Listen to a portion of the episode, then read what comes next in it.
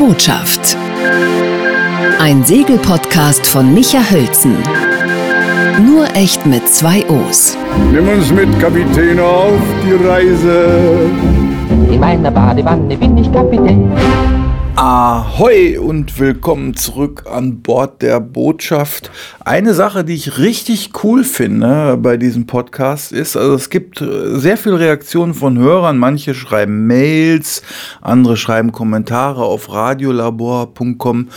Einer von denen ist zum Beispiel Tobias gewesen. Der hat äh, uns ein dickes Lob, Lob rübergeschoben. Das freut uns natürlich sehr, weil äh, man fragt sich ja immer, kommt das eigentlich auch an, was wir hier mit dem Podcast machen? Und er hat sich jetzt durch diesen Podcast dazu inspirieren lassen, dass er jetzt den Segelschein machen will und das ganze Programm. Und da habe ich mich super drüber gefreut, weil das ist ja letztendlich so das Ziel dieser ganzen endlosen Rumlaberei so ein bisschen die Faszination des Segelns rüberzubringen. Und das hat bei Tobias äh, funktioniert. Da, bei ihm war es verbunden mit der Bitte, äh, vielleicht mal was über Segelreviere zu machen, wo man vielleicht auch ganz gut segeln lernen kann. Und ich habe dann zurückgeschrieben, dass aus meiner Sicht, also das kann man, die Idee habe ich im Hinterkopf jetzt, die bleibt da auch. Aber im Grunde genommen kann man überall segeln. Also ich habe dann auch geschrieben, ich kenne Leute, die haben auf einem Baggersee segeln gelernt und dann danach auf der Ostsee äh, die alten Hasen stehen lassen. Das ist völlig egal. Man, wenn man dann wirklich so in diesem Kosmos drin ist und sich da wohlfühlt, dann ist es eigentlich völlig egal, wo man anfängt, weil man wird am Ende sowieso die ganzen anderen Sachen kennenlernen. So, dann kommen wir jetzt mal zum ersten Thema Segeln. Das ist ja nicht nur Spaß, sondern das war früher mal ein wichtiges Transportmittel, ist noch gar nicht so lange her, bis vor 100 Jahren sogar noch, äh, wurden Dinge mit unter Segel transportiert. Und es gibt Leute, die wollen genau das wieder erreichen. Äh, die wollen nämlich Ladung nur mit dem Wind befördern. Und Martin, der ist einer von ihnen und den habe ich getroffen. Globalisierung funktioniert im Normalfall mit Containerschiffen. Und Containerschiffe sind verdammt groß und verdammt viel Ladung ist da drauf. Tausende von Containern. Die werden schick mit Schweröl durch die Gegend geschoben, äh, über die Weltmeere von morgens bis abends, äh, rund um die Uhr. Der Schwerölantrieb sorgt im Grunde genommen dafür, dass diese Schiffe als mobile Müllverbrennungsanlagen im Grunde genommen äh, durchgehen könnten. Das ist ein äh, Treibstoff, der an Land schon lange verboten ist.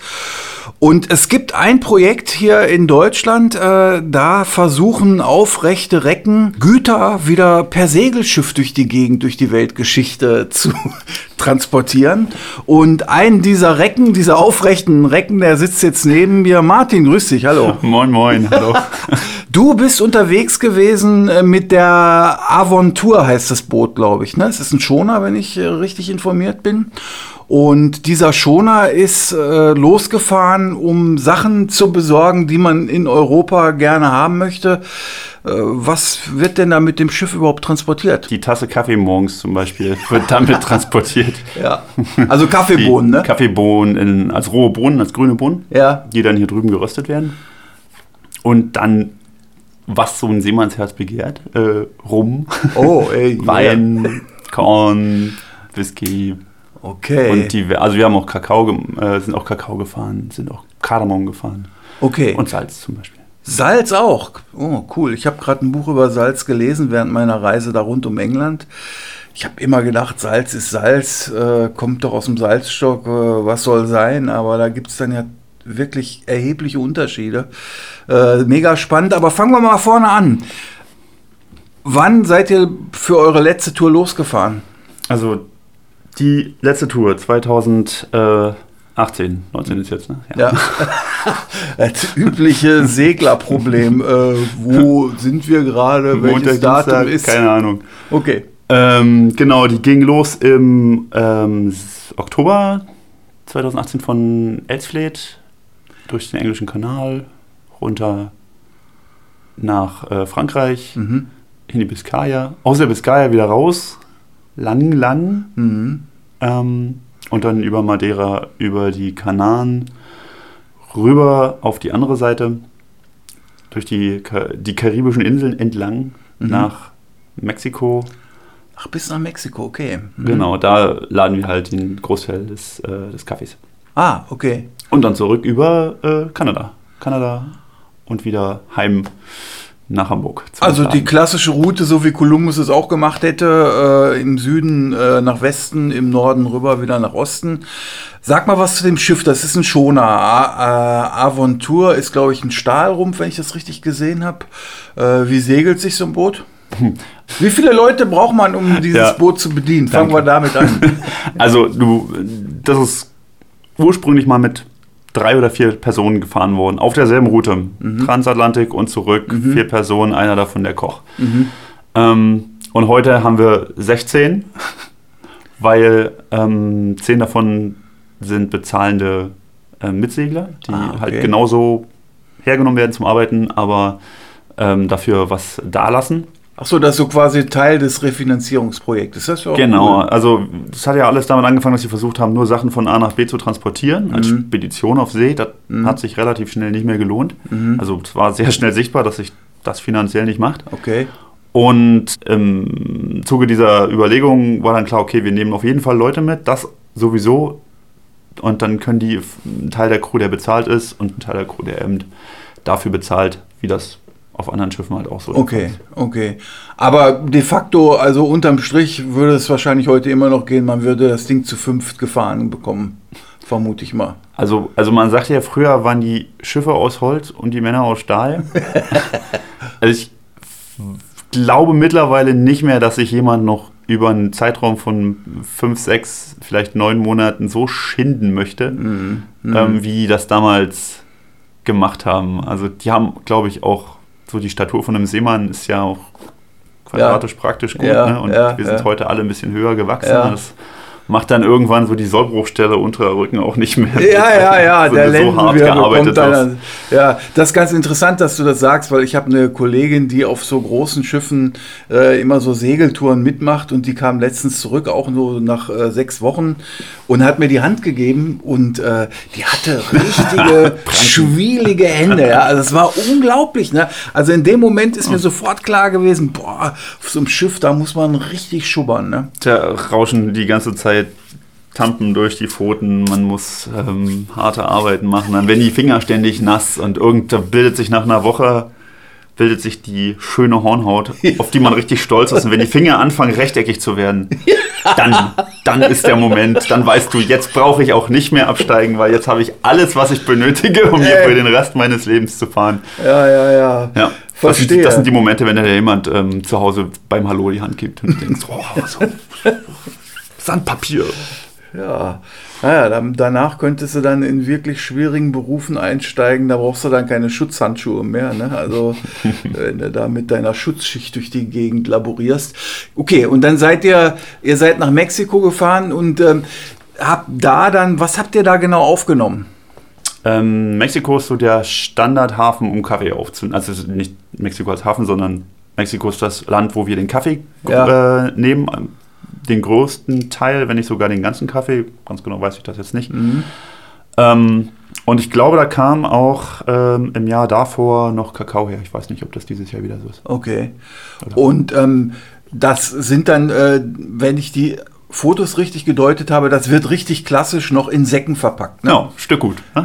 wie, man so, wie man so sagt. Ja, Stück gut. Also- genau. irgendwo müssen die schwieligen Hände Genau, ja dann genau. auch gepflegt werden. Ne? Richtig. Mit den schönen rauen Jutesäcken. Und Ja. naja, hey, man auf einem, auf einem größeren Schiff würdest du das halt mit einem Ladenetz machen. Ne? Dann würden Ja. da irgendwie 20 Ja. Säcke reinkommen und Ja. die letzte an Bord, aber wir machen das halt schön alles Hand.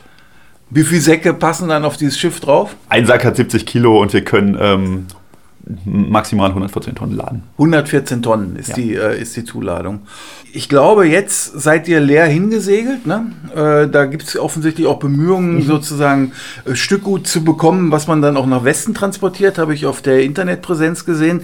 Ihr fahrt leer hin, kommt beladen zurück. Machen sich diese 114 Tonnen, machen die sich bemerkbar an den Segeleigenschaften? Kriegt man das mit? Ja, also hinzu haben wir es letztes Jahr, also auf der letzten Fahrt so gemacht, dass wir tatsächlich ähm, sogenannte ähm, äh, also Ko- Wassercontainer mitgenommen haben. Ah, so richtig so Ballast. Ballastcontainer, Ja. Mhm, mhm. genau. Ähm, die jeweils einen Kubikmeter, also eine Tonne Wasser Ja. ähm, im Schiff verteilen, so Ja. dass man A ein bisschen trimmen kann nochmal Mhm. ähm, und B ein bisschen tiefer reinkommt. Weil das Schiff hat im Moment kein Kiel, also weil das einfach so gebaut ist. Mhm.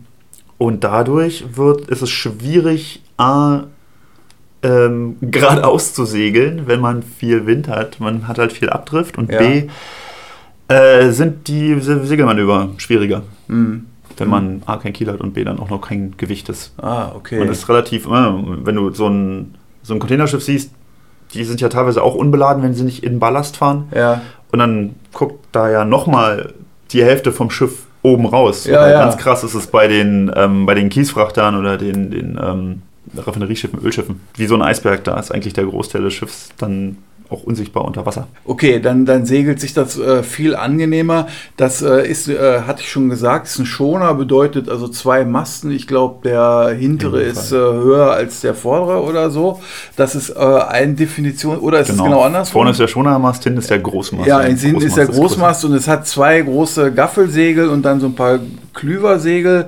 Äh, und wie viel Höhe kann man mit so, mit so einem Schiff wie der Aven- Aventur fahren? Ähm, also der, der Wert, der immer viel zitiert wird, ist 60 Grad. 60 Grad an Wind kommt man ran. Ja. Darüber hinaus ähm, machen das nur, machen das eher Rennjachten. Ja, okay. Ja, ja, 60 Grad. Alles klar. Aber also so richtig kreuzen will man da eigentlich auch nicht, ne? Naja, man muss halt ab und zu, ne? Ja. Wenn man nicht will. Ja. Aus der Vizcaya haben wir versucht rauszukreuzen. Ah ja. Ähm, Versucht heißt, ja, hat nicht versucht geklappt, heißt, oder? äh, nach einer Woche immer auf den Sack ähm, kriegen. Jedes neue Tief, was da reinrennt, rennt Oh. über dich drüber. Und du hast dann ja irgendwann auch die, die See, die alten und die neuen Wellen aus verschiedenen Richtungen. ja, ja. Kabbelt sich alles um die Wette Mhm. und du dazwischen und immer nur in der Nacht am gucken, was jetzt als nächstes auf über dich hereinfallen könnte. Äh, Und dann, Und äh, dann ja, sind, wir, sind wir eine Weile auf, der, auf derselben Kurslinie hoch und runter gekreuzt. ja, das Gefühl kenne ich sehr. Und gut. irgendwann ähm, sind wir dann Richtung, Richtung äh, Spanisch, nordspanisches Festland Mhm. und haben dann einen kurzen Schlag am ähm, an, an, ja, unter Land gemacht, Ja, unter Motor, um schnell am Kap vorbeizukommen und dann sind wir wieder gesegelt. okay. Aber das kann schon, das kann schon ziemlich, oh, das kann auch ziemlich demotivierend sein für eine Weile, ja, immer auf derselben Stelle rumzufahren. Ja, kenne ich. Also nicht in dem Ausmaß jetzt. Ähm, aber wir waren mal, sind, wir sind mal rund äh, Bornholm diese Regatta gesegelt und da war auf dem Rückweg dann äh, ja Sturm, also war schon so Windstärke 8, ne? Da fängt Sturm, glaube ich, an. Äh, war alles okay, war alles kontrollierbar, aber wir hatten eben am Ende nur noch so Sturmbesegelung raus und wollten dann am Ende da in Hiddensee äh, rein und äh, kreuzten dann auch stundenlang hin und her und haben keinen Meter höher gemacht. Ne? Und das ist ja jetzt nur stundenlang, ja. Also, und am Ende haben wir es dann eben doch geschafft. Aber ich stelle mir vor, den Vorgang dann über eine Woche, das ist schon, äh, das nagt dann tatsächlich auch so, glaube ich, so äh, am Kuhgeist, kann ich mir vorstellen. Ne? Also man will ja eigentlich vorwärts kommen und äh, da passiert gar nichts. Ja, das sägt. Das sägt ein bisschen auch an den Nerven. Mhm. Auch wenn man, ja, wenn man nur noch seekrank äh, wird oder Leute dabei hat, die seekrank sind und die dann ausfallen, Ja, die ja. dir nicht helfen können. Ah. Und es ist halt auch bei schwerer See, es ist auch an Bord nicht mehr, nicht mehr ganz so lustig, wenn man nicht mehr aufrecht gehen kann. Ja. Und da braucht man, glaube ich, da braucht man, glaube ich, ein ziemlich gutes Wachsystem auch, ne? weil man ist dann ja, äh, wie lange ist man unterwegs? Drei Wochen oder so? Also ich glaube, das, also das Maximum, was ich mal ohne Land ähm, unterwegs war, waren 25 Tage am Mhm. Stück. Okay. Ähm, Atlantiküberquerung ist ungefähr so ein Zeitfenster, 20, 25 Tage. Okay, ah ja. Und äh, dann hast du, äh, wie viele Leute waren nochmal an Bord? 16 oder was hast du gesagt? Und äh, die sind dann eingeteilt in vier Wachen oder wie ist In, das? in drei. In drei in Wachen? drei Wachen. Drei Wachen, A, fünf Leute oder was? Ja, unterschiedlich. Ähm, also äh, kommt ja immer darauf an, was du noch für, für Nebenpersonal so hast. Also Mhm, manche Leute fahren halt außerhalb der Wachen. Ein Koch fährt in der Regel außerhalb der Wache, weil der muss ja dann eigentlich immer verfügbar, verfügbar sein. Mhm. Ähm, ja, vier, vier Leute. So. Vier Leute. Okay. Und ähm, Jetzt kann ich mir vorstellen, ähm, also früher war das ja so, äh, wenn man dann mit so einer Fracht, diese Fracht ist ja dann für euch so oder so sehr wertvoll, weil ihr die ja braucht auch, um die ganze Tour zu finanzieren. Das heißt, äh, man bewahrt die so ein bisschen sehr vorsichtig wie den eigenen Augapfel. Und äh, ich erinnere mich an eine Geschichte. Ich habe mal äh, so ein Buch gelesen, so eine Romanreihe, Nelson Hornblower hieß das. Und der erste Band, der geht gleich los. Da fährt er irgendwie mit so einem Segelschiff, ich glaube auch tatsächlich über die Biskaya. Und die haben Reis geladen. Und dann ist da in dem Rumpf ein Riss. Und das da läuft von unten so ganz langsam Wasser rein und niemand kriegt's mit. Und dann macht der Reis eben das, was er macht, wenn er mit Wasser in Verbindung kommt. Er quillt so allmählich Wunderbar. auf. Ne? Und das ganze Boot platzt am Ende auseinander. Also ich fand diese Beschreibung total cool. Ja? Also, und man ja. konnte sich auch vorstellen, dass das wirklich im Real Life so passiert. Wie war es mit eurer Ladung? War die gut geschützt?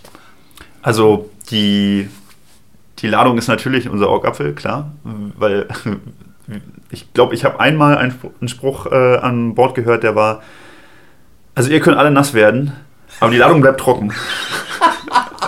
Ja, die liegt Weil, ja auch, die liegt ja im Laderaum, das muss man sich wirklich klar ja. machen. Total ungeschützt. Ne? Mhm. Also, also, in, also die Säcke selber. Du hast ja beim, beim Container zumindest noch diese vermeintliche Sicherheit des Containerbehälters. Die sind ja schon relativ massiv. Ne? Aber auf äh, eurem Schiff liegen die Säcke unten im Laderaum und dann sind da halt diese Luken drüber und das war's, oder? Na, und planen. Also ah, drei, genau. drei Schichten planen einfach. Okay. Weil das Schlimmste, was passieren kann, gerade Kaffeesäcke, ne? das Schlimmste, was passieren kann, ist, dass da Wasser reinkommt.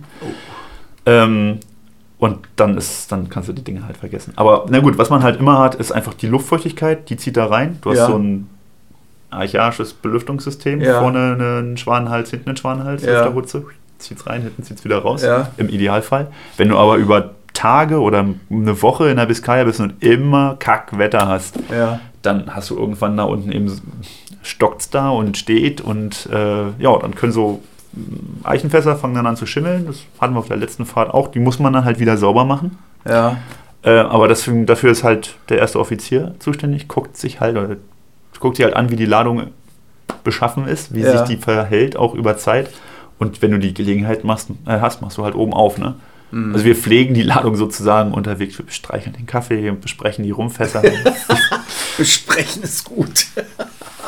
ja. Es ist ja auch eine, so ein bisschen die Aufgabe rauszufinden. Ich meine, wir wissen irgendwie alle nicht mehr so ganz genau, wie Stückgutfracht funktioniert. Ja, ja. Ähm, vor allen Dingen so eine Stückgutfracht.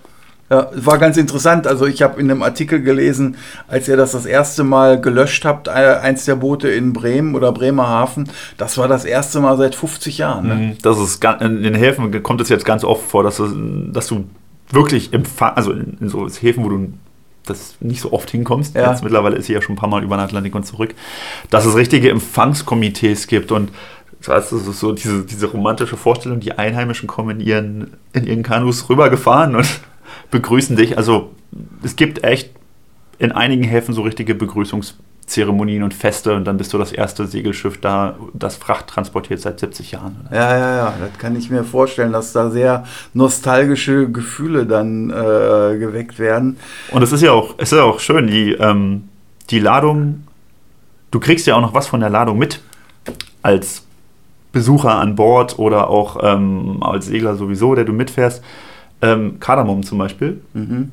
Riecht unglaublich stark. Ja. Und ich bin aufgestiegen ähm, in Havanna und komme auf das Schiff zu und 20 Meter vor dem Schiff fängt es an, so ganz seltsam zu riechen. Ich habe noch nicht Kardamom gerochen. Den Geruch hatte ich den Rest der Fahrt ja. bis nach Hamburg. Aha. Und ich werde nie wieder vergessen, wie Kardamom riecht. Ja, sehr gut. Der hat sich eingeprägt. Der ja. hat sich eingeprägt. Der hat sich übrigens auch im Kaffee ein bisschen eingeprägt. Oh. ah, okay. Sowas passiert dann eben auch. Deswegen meinte ich so, man. Ja, man muss auch gucken, welche fracht man wie zusammen, wie müssen die verpackt sein. Ja. Reicht das, wenn die in Jutesäcken unterwegs ja. sind? Muss man nochmal so so luftdichte ähm, Plastiktüten, was wir eigentlich vermeiden wollen. Aber hey, wenn Kardamom und Kaffee zusammenliegen, hast du anschließend halt Gewürzkaffee. Okay, also, also Kannst das- du auch verkaufen. Ja, ja, Musst du dann klar. vielleicht aber auch vorher so vermarkten. Äh, it's not a bug, it's a feature. Ja, ja, genau. Ja, ja sehr gut. Und äh, wie, wie läuft das jetzt äh, so? Du hast ja schon erwähnt, es sind schon, äh, haben mehrere Fahrten stattgefunden.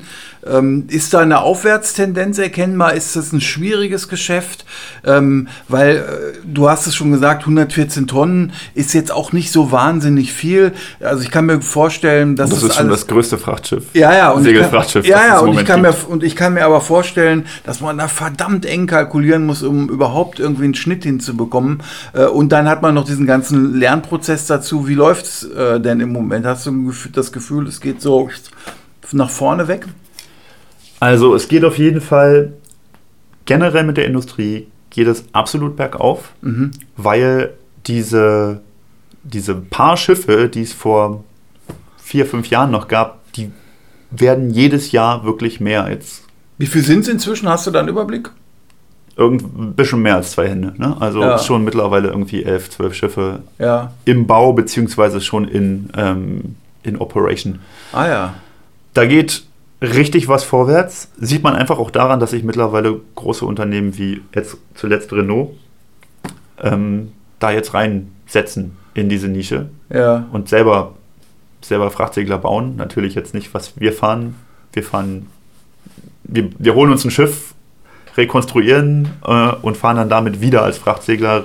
Renault will natürlich andere Sachen machen. Die wollen komplette Neubauten, total irre, super fantastische Projekte, aber ein ganz anderes, eine ganz andere Idee, als wir jetzt ähm, im Moment haben.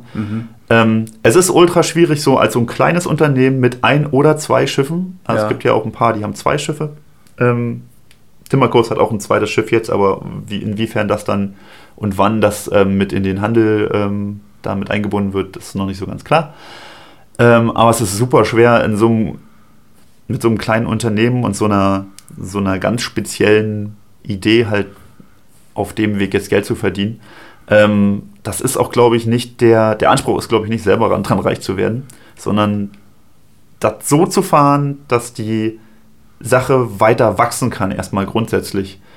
Es wäre natürlich auch fatal, wenn, ähm, so, wenn sich, also wenn, wenn, wenn jetzt die ganzen kleinen Firmen, die sich da gegründet haben, auch alle pleite gingen, das wäre ja dann, ne, dann wüssten alle gleich, okay, es funktioniert halt einfach, es kann halt einfach nicht funktionieren, haben wir ja gleich gesagt. Ja. So, okay. Es funktioniert über Abstriche. Man Mhm. macht Abstriche bei dem, bei dem, was man selber mit nach Hause nimmt. Man muss Abstriche beim Komfort auf See machen. Ja. Ähm, die Aventur hat ja noch ein Haupt, eine Hauptmaschine. Es gibt ja auch ähm, zwei Segler in der Flotte, die haben Gar gar nichts. nichts. Ah ja. Ne? Da liegst du dann da in den Rossbreiten und musst dann zwei Wochen warten. Musst, da musst du die Pferde über Bord schmeißen, ja. Hast du Ja. keine Wahl. okay. Also es ist ein, es ist ein, es ist ein total wunderschöne, eine total wunderschöne Arbeit, eine total schöne Aufgabe, sehr erfüllende Sache.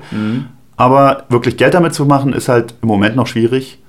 Die Kapazitäten sind auf jeden Fall da. Mhm. Also das Wachstum nach oben ist im Moment, das ist, also wir, wir gehen im Moment steil nach oben, was die Kapazitäten Ah ja, angeht. okay.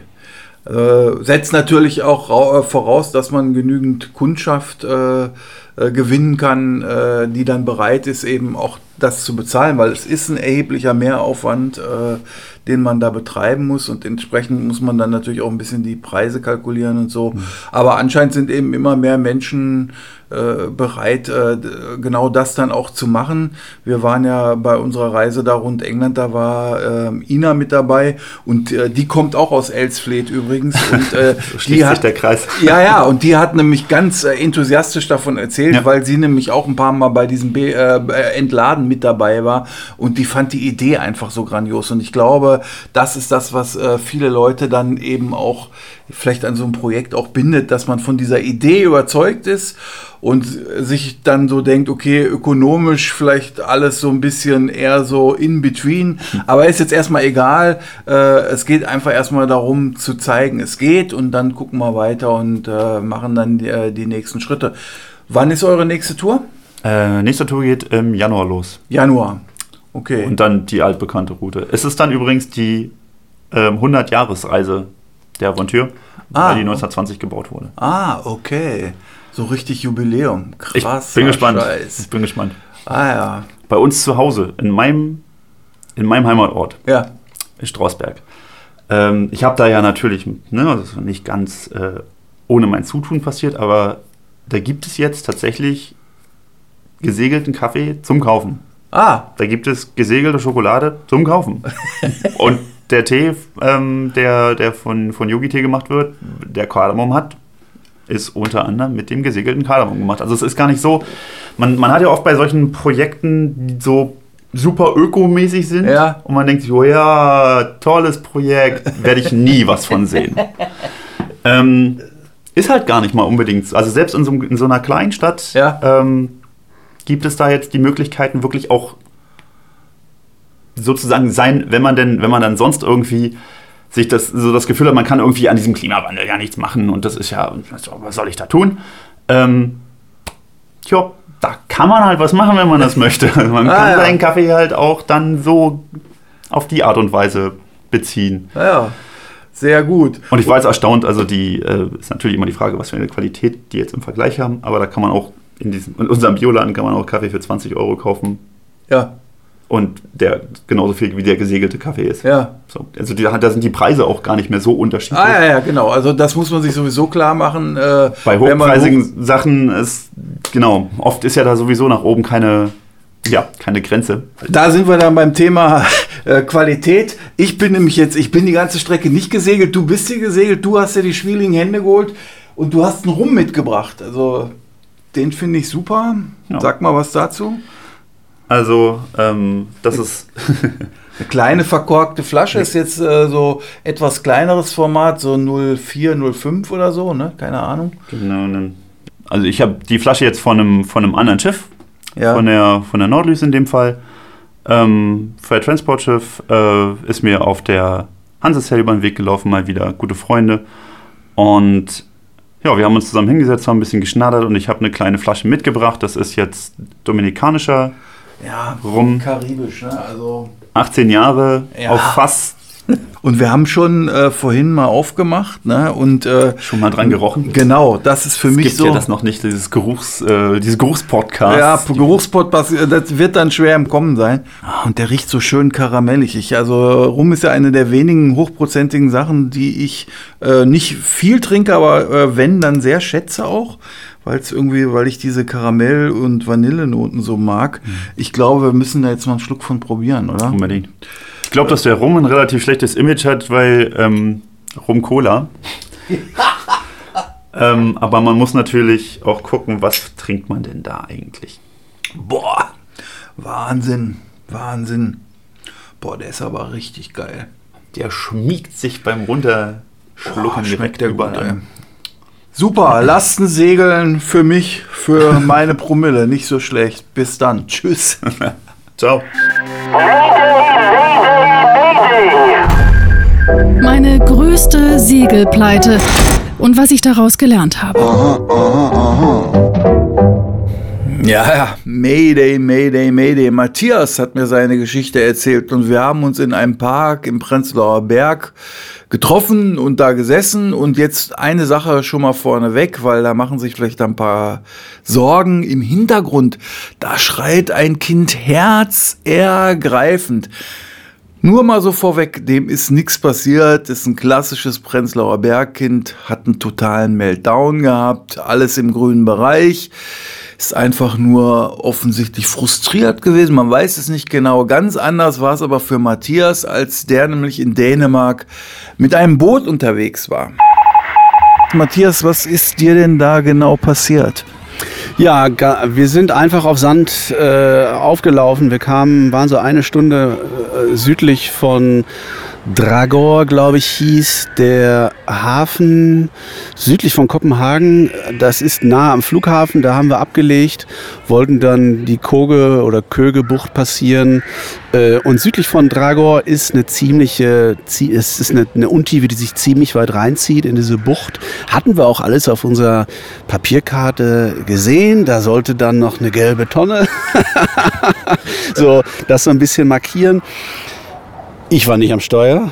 Äh, ich habe die gelbe Tonne gesucht, habe es ja nicht gefunden. Wir hatten dann noch, also wir waren zu fünft an Bord unserer kleinen Nussschale. Und dann auf einmal waren wir fest. Das geht dann ja irgendwie sehr schnell. Äh, Boot macht keine Fahrt mehr. Dann spürst du auf einmal den Wind, der so an dir vorbeistreicht.